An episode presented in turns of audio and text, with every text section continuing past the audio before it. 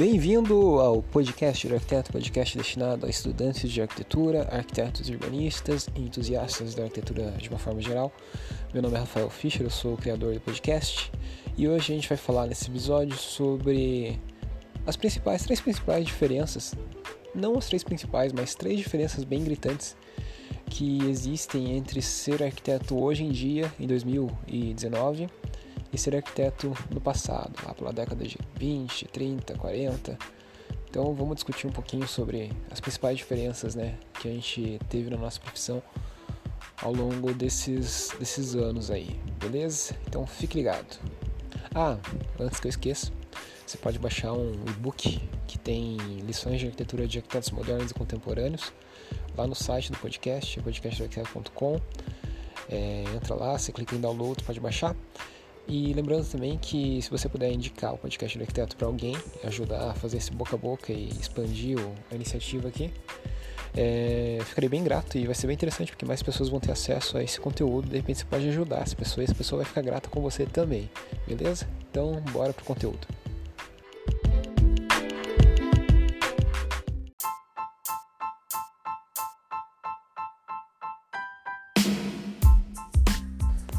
Bom, a primeira diferença aí que eu acho que é a mais gritante de todas é, entre ser arquiteto hoje e ser arquiteto 80, 100 anos atrás é a questão do desenho da representação da arquitetura. Da representação da arquitetura que antigamente era feita à mão e hoje em dia é feita muitas vezes com computador.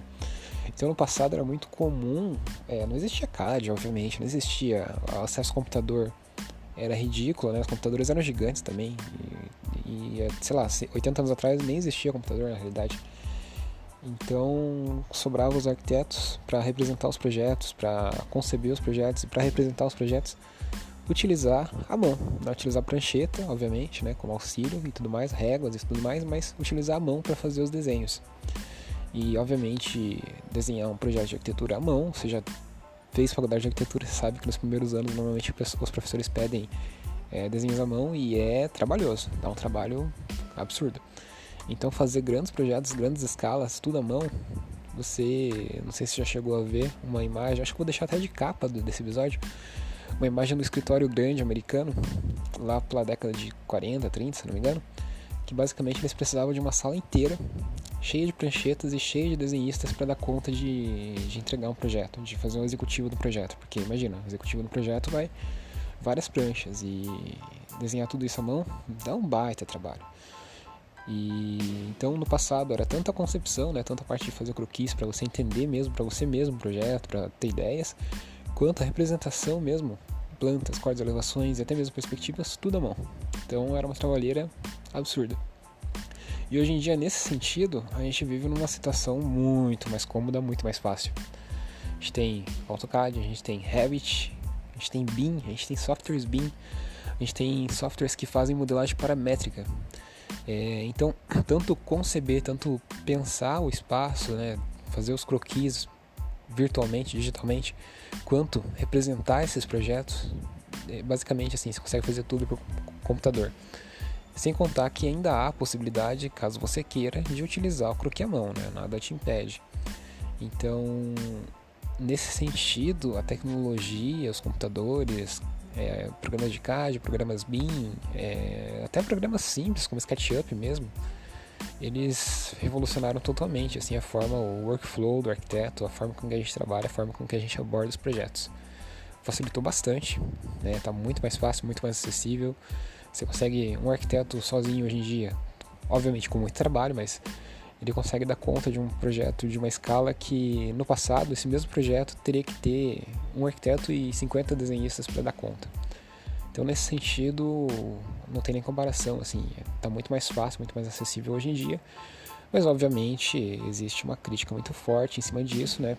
Por quê? Porque a partir do momento que você tem ferramentas de CAD, ferramentas de representação 3D é, e tudo no computador, tem muitos arquitetos, muitos estudantes novos, pessoas que não estão tão familiarizadas com, esse, com, essa, com essa atividade do arquiteto que é pensar espaço, que teoricamente resolvem os, os projetos em planta, né? não pensam no espaço, não conseguem visualizar esse espaço porque eles não, enfim, eles já vão direto para a planta, já vão direto para uma coisa mais técnica e não tomam o tempo para pensar aquele espaço, como ele funcionar, toda aquela questão mais poética, mais estética, mais é, típica assim de um, de um, arquiteto que tem um trabalho mais sensível.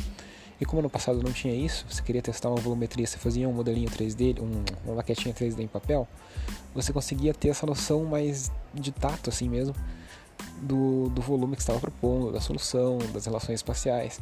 Então, hoje em dia, embora seja mais fácil, se você não cuidar, se você não tivesse essa visão espacial, se você não tiver esse cuidado, é muito fácil também você partir direto para um, a resolução de uma planta no projeto e se esquecer do, do, do 3D, se esquecer do espaço que está projetando. E o que é perigoso, né? Porque afinal de contas, o trabalho do arquiteto é projetar espaços e não resolver planta, não resolver layout. Isso aí é uma consequência, né? não é o trabalho principal. O trabalho principal é projetar espaços. Então, nesse sentido, pode ser um pouco perigoso, pode ser um pouco um pouco tricky, um pouco, como que eu posso dizer isso? Um pouco é perigoso.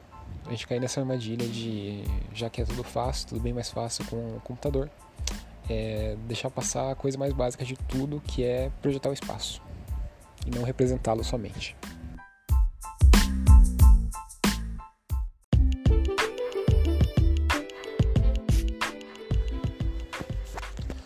Outra coisa que é bem diferente hoje em dia em relação ao que era no passado é a questão da daquela coisa do, do arquiteto gênio versus arquitetura colaborativa.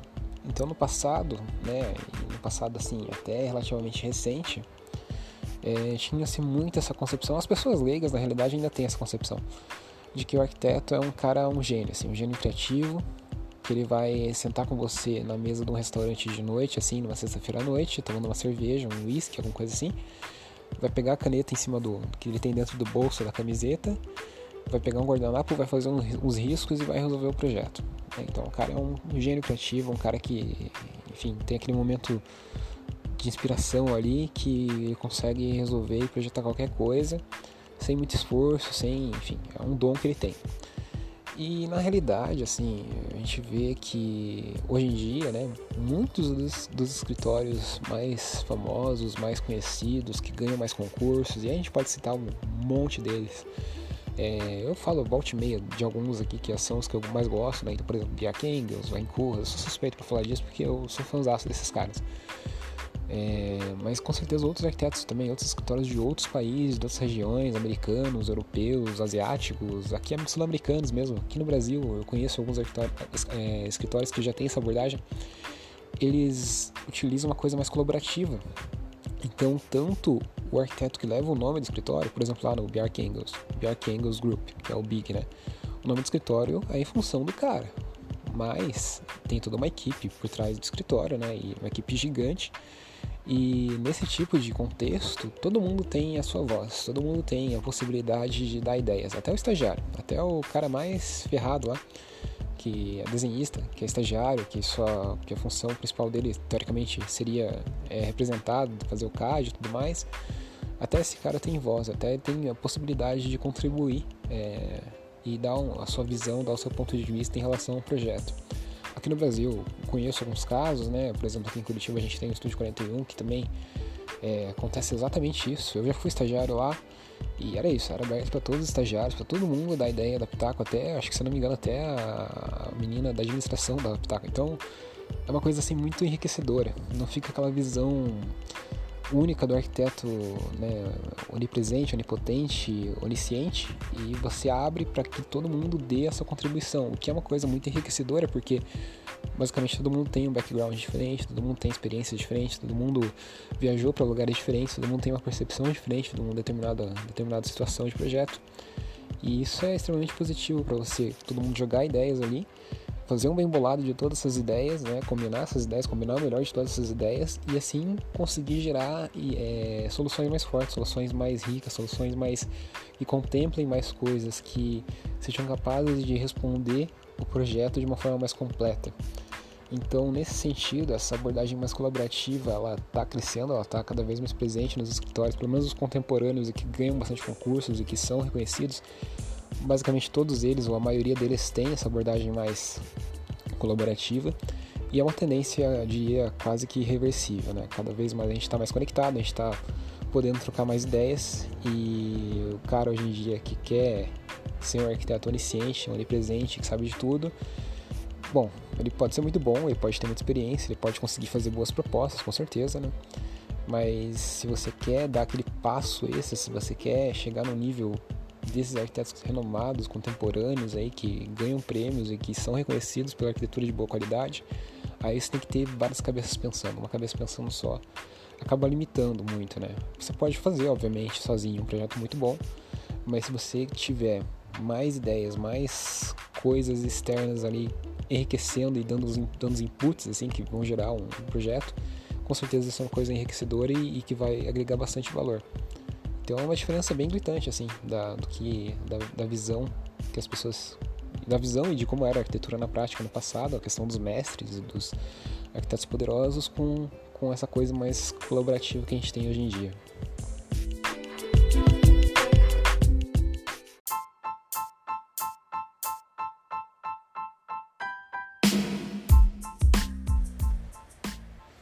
Outra coisa que mudou muito em relação ao trabalho do arquiteto no passado, em relação é, comparado com, com o trabalho do arquiteto hoje em dia, é obviamente a questão do acesso à informação. Então, no passado, eu não tinha internet. A internet é uma coisa extremamente nova, extremamente. faz pouco tempo que foi difundida na, na, na realidade. Então, no passado você não tinha essa facilidade, você não tinha Instagram, você não tinha Facebook, você não tinha blog, você não tinha podcast, você não tinha vídeo, YouTube para ver o que estava sendo feito no outro lado do mundo. Você teria que fazer uma pesquisa, você teria que ir em bibliotecas, teria que ir em universidades para achar trabalhos que foram publicados fora para te dizer o que é o estado da arte, quais são as boas práticas de arquitetura que estão sendo adotadas em outros lugares, para de repente incorporar isso no seu projeto aqui no Brasil, né, aqui no teu contexto. E a gente sabe que hoje em dia isso é essa barreira de informação basicamente não existe mais. Graças à internet, a gente está todo mundo muito conectado, a gente tem um acesso muito fácil a todas as informações, bancos de dados, referências e sites e blogs e revistas e podcasts e vídeos e tudo mais sobre soluções de arquitetura que têm sido feitas ao redor do mundo. Então, a partir do momento que alguém faz uma coisa boa, uma coisa que está à frente do seu tempo, uma coisa vanguardista, automaticamente ele coloca isso na rede, automaticamente todo mundo tem acesso a isso. Então, hoje em dia, basicamente, a gente não tem mais desculpa né, de, para não fazer um projeto bom. A gente consegue ver é, facilmente qual que é o estado da arte, qual que é, são as melhores práticas, quais são as melhores referências de projeto e com essa pesquisa rápida aí, graças à internet, a gente consegue com certeza incorporar essas boas práticas nos nossos projetos aqui e elevar é, paulatinamente, né, gradativamente o, o nível da arquitetura. Obviamente, ainda muitos arquitetos ainda têm uma certa resistência em relação a isso. A gente sabe que está mudando, mas é, tem gente que não parece que essa questão de ver referências, de buscar coisas que estão acontecendo fora não, não entra muito na cabeça, a pessoa fica meio, meio que presa na sua bolha, enfim, não, não é aberto a isso. E isso acaba sendo uma coisa gerando projetos de menor qualidade, né? Ou pelo menos projetos com uma qualidade inferior é, em relação à qualidade que ele, poderia ter se o arquiteto tivesse aberto a cabeça. Então, acho que nesse sentido, assim, a, a, rede facilita demais, a internet facilita demais, o contexto que a gente vive facilita demais. Buscar boas ideias, é, implementar boas ideias, né? evitar os erros e, enfim, fazer com que a arquitetura evolua de fato. É uma questão de, de ter esse espírito curioso, né? de, de buscar as coisas, de aproveitar, de fazer o uso dessas facilidades que a gente tem hoje em dia, né? porque daí a gente consegue de fato evoluir a arquitetura, evoluir o nível do, do, dos nossos projetos. E isso é, é, bem fato, né, que, que tem muita resistência ainda a essa abordagem mais né, de buscar as coisas, porque se for comparar, assim, agora eu vou fazer um, agora eu falando pessoalmente, a minha crítica pessoal, não tem nada a ver com o que eu já li. É, se você pega e compara o nível médio de projetos de arquitetura, de edifícios de arquitetura, de edifícios de arquitetura é redundante, né?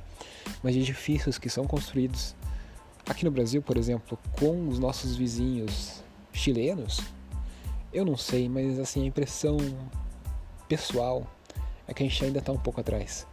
Então eu acho que tem margem para a gente evoluir nesse sentido. E obviamente, se a gente compara com Europa, é, Estados Unidos, América do Norte, Japão, a gente está um, tá bem atrás, assim, na realidade. Obviamente a gente tem muitos projetos muito bons aqui no Brasil, muitos arquitetos muito bons, mas eu digo assim na média, o projeto médio, o edifício médio. Eu tenho a impressão ainda que o edifício médio que é feito, no, não um edifício assinado por um arquiteto reconhecidamente bom, mas um edifício médio. Eu tenho a impressão que ainda talvez a gente tenha espaço para evoluir, talvez a gente possa ainda.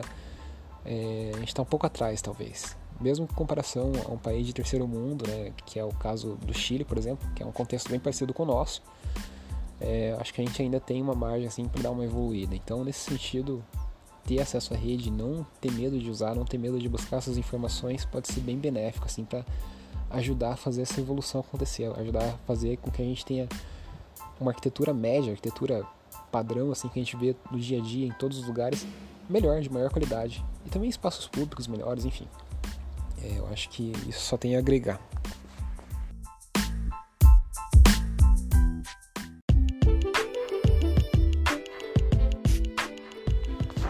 Bom, esse episódio ele era para ter sido um episódio bem estruturado, fiz um script e tudo mais, mas no fim das contas eu divaguei bastante aí no final, né?